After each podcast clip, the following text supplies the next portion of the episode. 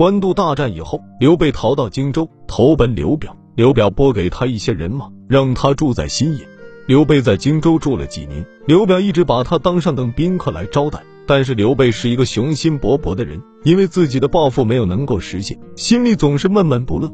有一次，他摸摸自己的大腿，心里有了感触，流下了眼泪。刘表发现了，就问他遇到什么不快活的事。刘备说：“没什么，以前我经常打仗，每天不离开马鞍，大腿上的肉很结实。现在在这儿过着清闲生活，大腿的肉又长肥了。看看日子像流水般的过去，人都快老了，还干不了什么大事业，想起来就感到难过。”刘表安慰了他一阵。但是刘备心里总在考虑着长远的打算，为了这个，他想寻找个好助手。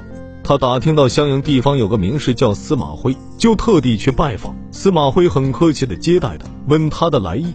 刘备说：“不瞒先生说，我是专程来向您请教天下大事的。”司马徽听了，呵呵大笑起来，说：“像我这样平凡的人，懂得什么天下大事？要谈天下大事，得靠有才能的俊杰。”刘备央求他指点说。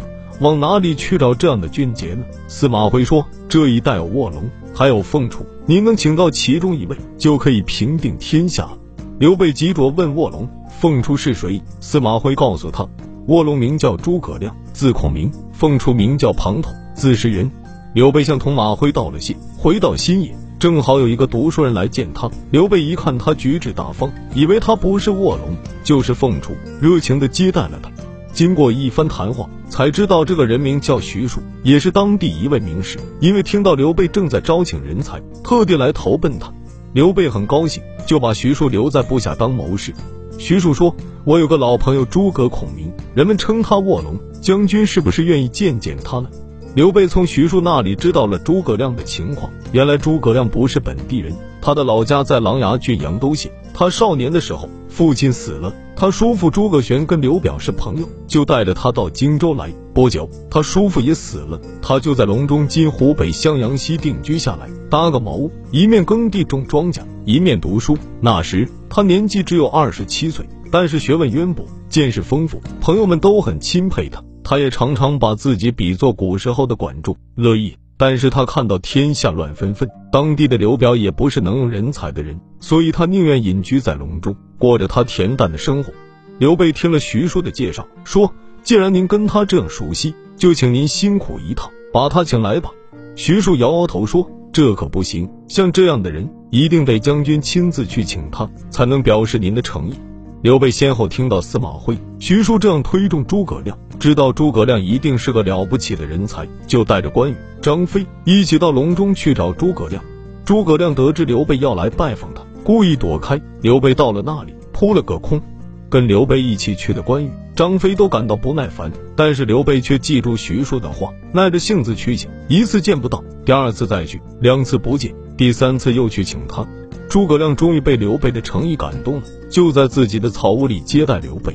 刘备把关羽、张飞留在外面，自己跟着诸葛亮进了屋子。趁屋里没有人的时候，刘备坦率地说：“如今汉室衰落，大权落在奸臣手里，我自己知道能力差，却很想挽回这个局面，只是想不出好办法，所以特地来请先生指点。”诸葛亮看到刘备这样虚心请教，也就推心置腹的跟刘备谈了自己的主张。他说：“现在曹操已经战胜袁绍，拥有一百万兵力，而且他又挟持天子发号施令，这就不能光凭武力和他争胜负了。孙权占据江东一带已经三代，江东地势险要，现在百姓归附他，还有一批有才能的人为他效力，看来也只能和他联合，不能打他的主意。”接着，诸葛亮分析了荆州和益州的形势，认为荆州是一个军事要地，可是刘表是守不住这块地方的。益州土地肥沃广阔，向来称为天府之国，可是那里的主人刘璋也是个懦弱无能的人，大家都对他不满意。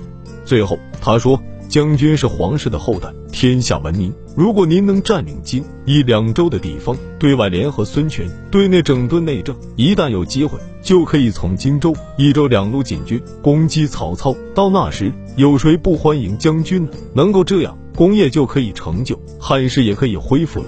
刘备听着听着，不禁打心眼里钦佩眼前这个青年人，说：“先生的话真是开了我的窍，我一定照您的意见干。现在就请您一起下山吧。”诸葛亮看到刘备这样热情诚恳，也就高高兴兴跟着刘备到新野去了。后来人们把这件事称作三顾茅庐，把诸葛亮这番谈话称作隆中对。